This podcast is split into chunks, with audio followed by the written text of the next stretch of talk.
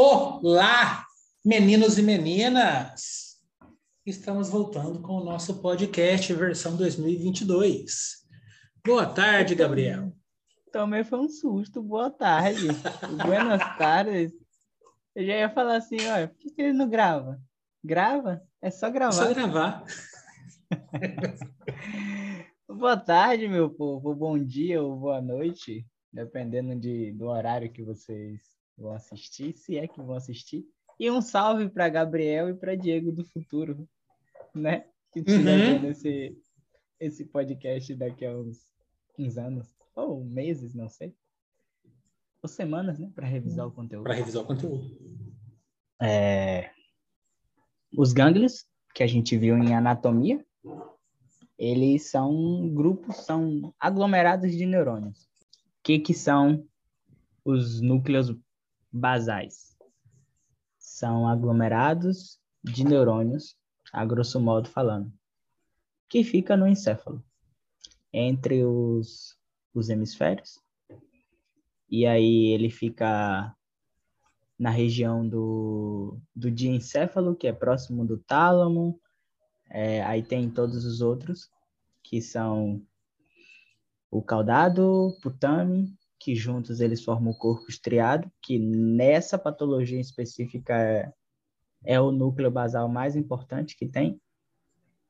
O putame e o globo pálido, que forma o núcleo lentiforme, e outras substâncias. E tem uma outra que é também importante nessa, pelo menos com a leitura que a gente faz pelo livro Porte, que é a substância negra. É tanto que a, a via que une os dois é, é via de transmissão nigroestriatal. É nigroestriatal? Estriatal? Que é da substância negra para o, o, o núcleo estriado, o corpo estriado, que manda a dopamina nessa patologia, esses são os dois mais importantes que tem. E tem o subtalâmico, que é no diencéfalo. Subtalâmico, seu nome já diz, né? Está embaixo do tálamo. E qual que é a o, o foco dessa, dessa patologia, né? Você tem a substância negra, que vai usar a dopamina como neurotransmissor. E essa substância se chama substância negra porque ela tem um pigmento chamado melanina. E a melanina é quem dá a cor. Essa região. Então, por isso é substância negra. E aí ela, ela manda alguns axons. E esses axons formam a via nigroestriatal, que manda as vias axonar, os axons para o corpo estriado. E aí você tem que o, o tálamo, né? ele é excitado bastante, bastante excitado também pelos outros gânglios. E é, é, ele é excitado e é modulado pelos gânglios, na verdade. Ele é excitado, o tálamo, e quem modula ele são os gânglios basais. Aí eu estava fazendo a analogia como se é, o corpo estriado fosse que nem, sabe a série Vikings? Não assisti. Não sabe que você não, não assistiu. Mas o mundo todo assistiu, menos o Diego, tá, gente? Tem uma cidade nesse local que chama Kattegat. E Kattegat é como se fosse... É um porto. Tudo que vem de todas as outras cidades passa por Kattegat. E aqui é semelhante, ó. Toda a informação que vem de algum canto vai passar pelo corpo estriado. E por isso que ele é um dos mais importantes. Quase todas as estruturas vai passar por ele. E aí, o que, é que a gente tem mais a falar, né? Os outros dois gânglios de saídas que inibe o tálamo, que são o globo pálido, e também a substância negra, negra que vai inibir o, o tálamo. E esses gânglios também têm a, uma função cognitiva, que ele vai vigilar as informações sensitivas, né? E tem um núcleo em específico que ele tem a maior participação no controle cognitivo, que é o núcleo caudado. E agora falando da via, que a gente estava falando lá, né? A via, os dois núcleos mais importantes. Substância negra para a região estriatal, que forma nessa, nessa setinha aqui, digamos que estaria passando o, o, os axon do, da conexão nigroestriatal para liberar os neurotransmissores é, GABA, GABA, que é o gama-aminobutírico, e dopaminérgicos, que é a dopamina, para formar esse circuito e, e fazer inibição, né? Serve para inibir esses dois transmissores.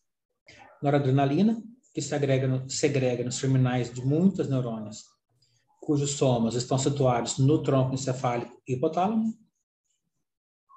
A dopamina, que segrega nas neurônias originadas da substância negra, e a sua terminação se produz basicamente na região estriada dos gânglios basais, com efeito de inibição. O GABA, que segrega nos terminais nervosos da medula espinhal, do cerebelo, gânglios basais e outras áreas da corteza, e que sempre causa inibição. O glutamato, que segrega nos terminais pré-sinápticos de muitas das vias sensitivas que entram no sistema nervoso central, o mesmo que em muitas áreas da corteza cerebral, e provavelmente sempre causa excitação.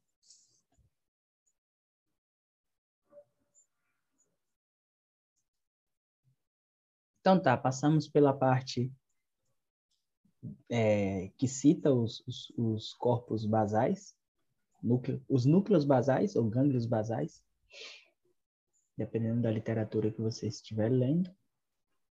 Quando você tem uma alteração em qualquer via de transmissão dos gânglios basais, vai gerar um, um distúrbio periférico em você, seja ele motor, ou até sensitivo que vai evitar que gere o motor, porque ele controla isso também. E algumas pessoas vai ter afetação cognitiva também, principalmente se for um, o núcleo caudado, que ele está implicado na, no controle cognitivo.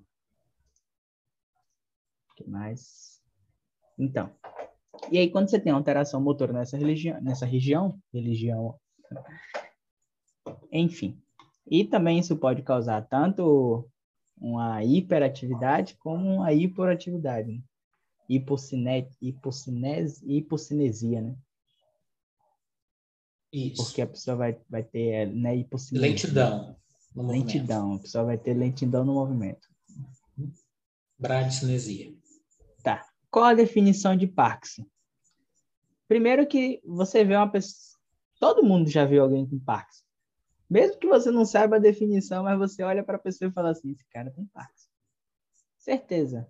Não é possível que a pessoa na, na frente do banco ou no banco você não vê um seuzinho entrando todo abaixadinho, com os braços é, com temblor, né? Muito movimento. E aquele. O, como é o sinal de contar, contar moneda e aí é, é, bem, é bem notório, né? Uma pessoa que tem Parkinson. E a definição de Parkinson é um, é um transtorno degenerativo dos gânglios basais. E a gente viu que se você tem um transtorno nessa região, você vai ter temblor, rigidez, acinesia ou bradicinesia e câmbios posturais. E esse câmbio postural é tanto pela pela rigidez que tem no, nos músculos intervertebrais, interver, intervertebrais, quase não sai. E também para você equilibrar a, a gravidade. O paciente tenta equilibrar e por isso ele fica com essa postura, meio inclinado.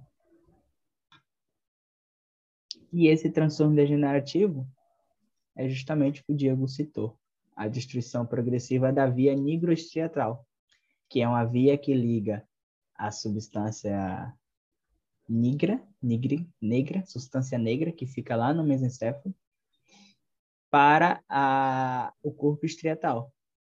Então, se você tem uma destruição dessa via, não tem dopamina, o globo pálido não vai entender que é para ser inibido e vai continuar fazendo a sua função.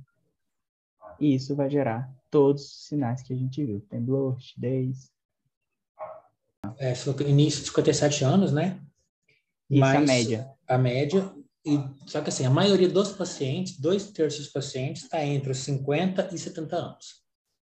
Ele inicia ali com 55, 57, e a maioria dos pacientes tem entre 50 e 70 anos. Ok. Tá. E aí, sobre a, a, esses outros fatores, então tem uns 5% que é genético, né, que pode ser genético. Uhum, que pode ser dominante ou recessivo, né? Pode ser de origem autossômica. Uhum. Ele que é o gene para alfa-sinucleína. Então, dominante é alfa-sinucleína e o recessivo é parquina? Isso. E esse daí que é aquele que é de começo precoce. Né? Antes Isso, dos 40 recessivo é anos. É começo, recessivo é começo precoce, verdade. Uhum. E a evolução mais lenta. Uhum.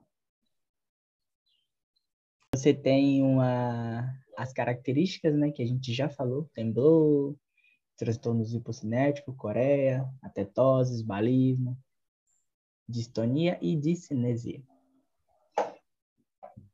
E aí vem aquela partezinha um pouco microscópica, que você vai ver, né? Na, macro, na macroscopia, você vai ver uma diminuição da substância negra, né? Já que você tem uma degeneração da substância negra do corpo nigricans. Macroscopicamente. E microscopicamente, você vai ver algumas células residuais que são atróficas e algumas contêm corpos de Levy que é justamente o acúmulo da sinucleína. Isso. E como que acontece esse, essa degeneração? Quais são os passos da fisiopatologia? Quando você tem um corte, seja ele por degeneração, seja ele traumático, vascular também pode causar, é, no caso de adeurismo, né? Por algum motivo, você teve uma um corte nessa via. Aí você tem destruição dos neurônios dopaminérgicos da substância negra e dos gânglios basais, que está na, na, formando todo aquele circuito que a gente viu na fisiologia de comunicação entre gânglios basais, tálamo, corteza, corteza, gânglios basais e etc. Primeira coisa, parou de, de ter dopamina, você vai fazer o quê? Agotamento. Esgotamento. mais a... É, você vai ter o esgotamento de depósito de dopamina porque você vai utilizar bastante já que não está tendo mais dopamina. E com isso, você vai ter todo o desequilíbrio que a gente viu. E isso vai gerar alterações nos tratos extrapiramidais. E aí você tem temblor, rigidez, braticinesia e os câmbios posturais. O Ferreira diz o seguinte: então, o diagnóstico ele se baseia nos dados clínicos expostos, uma boa resposta ao tratamento com levodopa. Então, você viu os sintomas, tratou com levodopa, ele melhorou, opa, então é mais uma comprovação do Parkinson. Se trata com levodopa e não tem resposta, é outro síndrome, não é falta de dopamina o levodopa que age nos receptores de dopamina. Ele é Isso. é anga agonista do receptor de dopamina. Uhum. Só que é, o diagnóstico ele é clínico. Porque para fazer o diagnóstico patológico, tem que ir lá tirar o pedaço e ver se as células têm corpo de Levy. E aí você vai fazer isso só na necrópsia. Né? Não vai fazer isso por fazer. É. E o, o, qual que é o prognóstico? Então, o Parkinson, a enfermidade de Parkinson é uma doença progressiva. Então, conforme vai passando o tempo, mesmo com o tratamento, vai ter esses transtornos de postura, é, congelação da marcha, disartria, disfagia, alteração cognitiva em muitos casos também, e pode incluir até demência. E aí a gente entra então no tratamento. Sim, que inclusive o tratamento é só manejar os sintomas, né?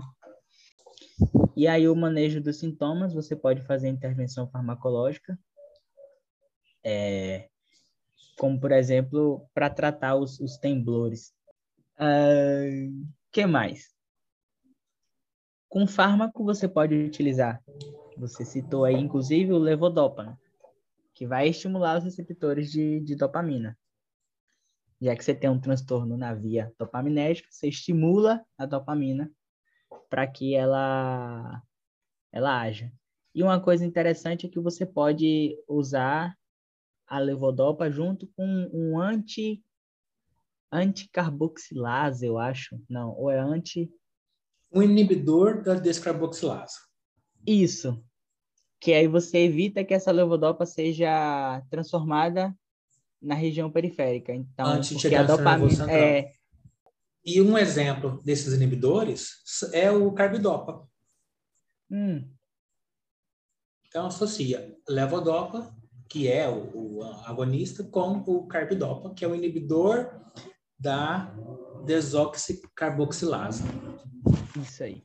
Vai deixar isso metabolizado no, no periférico. O problema da levodopa é que, com, assim, o bom dela, é, ele é o mais usado, né, o mais útil, o mais eficaz nos primeiros anos, porque você realmente diminui todos os sintomas, que é o problema. Só que com dois, três anos, já começa a voltar os sintomas de novo. E aí você tem que partir para uma nova medicação. Hum. Isso seria um esse exemplo que o, o livro cita, que é um efeito adverso tardio, o fenômeno de on e off. No caso, na resposta on, quando você administra, você tem algumas flutuações. Coincide com a. O on é quando você está na concentração máxima do, do fármaco. Então, você vai ter uma maior, uma maior resposta. E o off é quando está na, na, nas concentrações mais baixas. Que aí o paciente tem momentos de, de, de melhora e tem momentos de total piora, mesmo com tomando a medicação. Isso. E, e é mais mesmo. E para evitar esse on-off, o que, que você faz? Você aumenta o número de doses no dia. Que quando ele vai acabando, hum. você dá a, a nova dose. E outro medicamento que você pode usar também como agonista, e que é bom você anotar aí agora no seu caderninho, Diego, é o Rupinirol. Por que você vai anotar? Porque ele faz parte na lista, na lista de medicamentos que é metabolizado, que é substrato do P, da família P450, citocromo P450. O problema dos anticolinérgicos é o seguinte, com o passar do tempo, ele vai diminuindo a potência dele, vai diminuindo o efeito. E aí você tem que aumentar a dose. Quando você aumenta a dose, você aumenta os efeitos secundários. Que do anticolinérgico vai ser boca seca, visão borrosa, problema intestinal, disfunção cognitiva, alucinação, que são efeitos secundários que podem acontecer no uso do medicamento. Quando se aumenta a dose, se aumenta o risco desses efeitos aparecerem também. E aí okay. entra nos, nos tratamentos cirúrgicos, cirúrgicos. que está limitado a talamotomia e palidotomia. E tem a crio, criotalo, criotalamotomia, que é com congelação, congelamento. Uhum. Só que tem que ser sempre usado a cirurgia junto com a levodopa. Não dá para tirar. Para fazer o diagnóstico clínico do Parkinson, você tem que ter a presença do parkinsonismo, que vai ser é, obrigatório ter a bradicinesia, que é a diminuição da velocidade dos movimentos, associado a ou o, temor, o tremor em repouso ou a rigidez. Tem aqui a rigidez em roda dentada. Então, uhum. diminuição da velocidade de movimento mais um desses dois, ou o tremor ou a rigidez. Esses são os necessários. Ele tem que ter uma boa resposta à levodopa, E tem os critérios de suporte, que é melhora clara dos sintomas com a, a terapia dopaminérgica. flutuação on-off, que foi o que você falou, inequívocas, ou seja, realmente é a on-off da dopamina. É, distúrbios sensitivos, por exemplo, estímulo de dor, sem ter uma causa. Transtornos do humor, como a depressão, porque ele vai Faz afetar, sentido, né? vai afetar o, o a parte cognitiva, distúrbio de sono, distúrbios autonômicos e o comprometimento cognitivo, inclusive pode chegar à demência. Isso. No tratamento quirúrgico, então, neuromodulação ou neuroablação, depois de 5 a 10 anos, a maioria dos pacientes com enfermidade de Parkinson tem complicações por causa da terapia médica. Que vão ser as situações motoras, né, o on-off, e os movimentos involuntários, são as discinesias. São movimentos de retorcimento involuntário que ocorrem no máximo do efeito do medicamento. A cirurgia se considera uma terapia complementar nesses pacientes que os sintomas já não se controlam só com a medicação.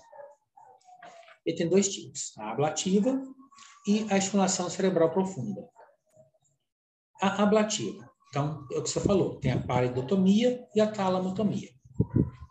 A paridotomia, ela reduz a rigidez, reduz a bradicinesia, o tremor e as discinesias. E a talamotomia, como ela é mais motora, vai reduzir somente o tremor. O objetivo dessas duas cirurgias é bloquear as vias de deslocamento dos impulsos nervosos que podem provocar os sintomas da enfermidade. Nesse procedimento, então faz uma lesão pequena em uma zona específica do cérebro. As pequenas lesões no cérebro se podem realizar com ferramentas pequenas, com radiação de alta energia, radiocirurgia, ou a crio que você falou. Qual é a desvantagem desse tipo de cirurgia? É que a lesão ela é permanente e ela é irreversível. Então, uhum. você vai ter os efeitos secundários permanentes também.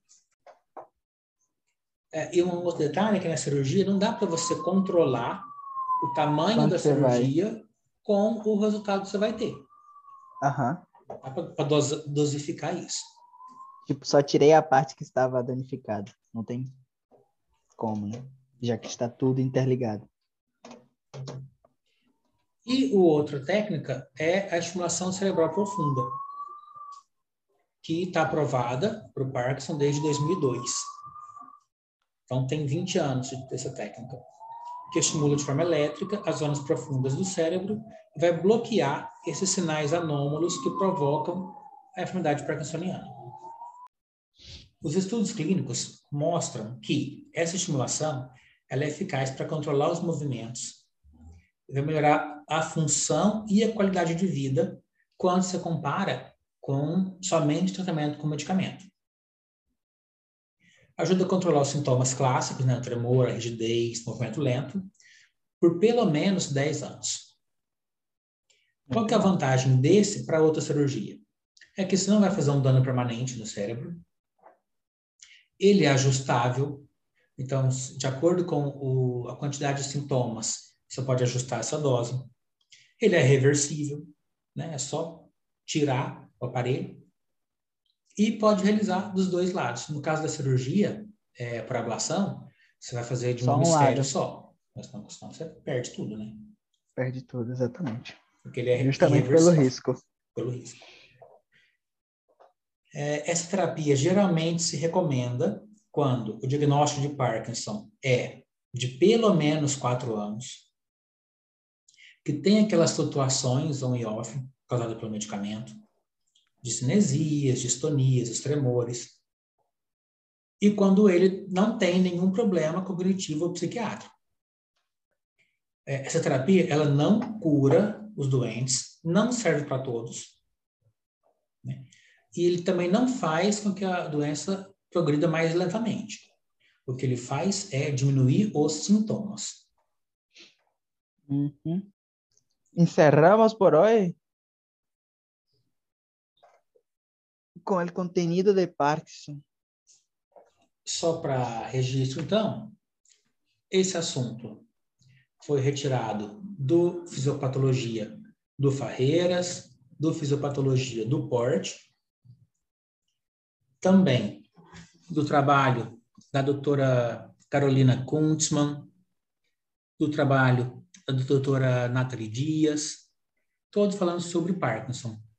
E do Robbins também. Obrigado a todos vocês que estiveram conosco neste momento.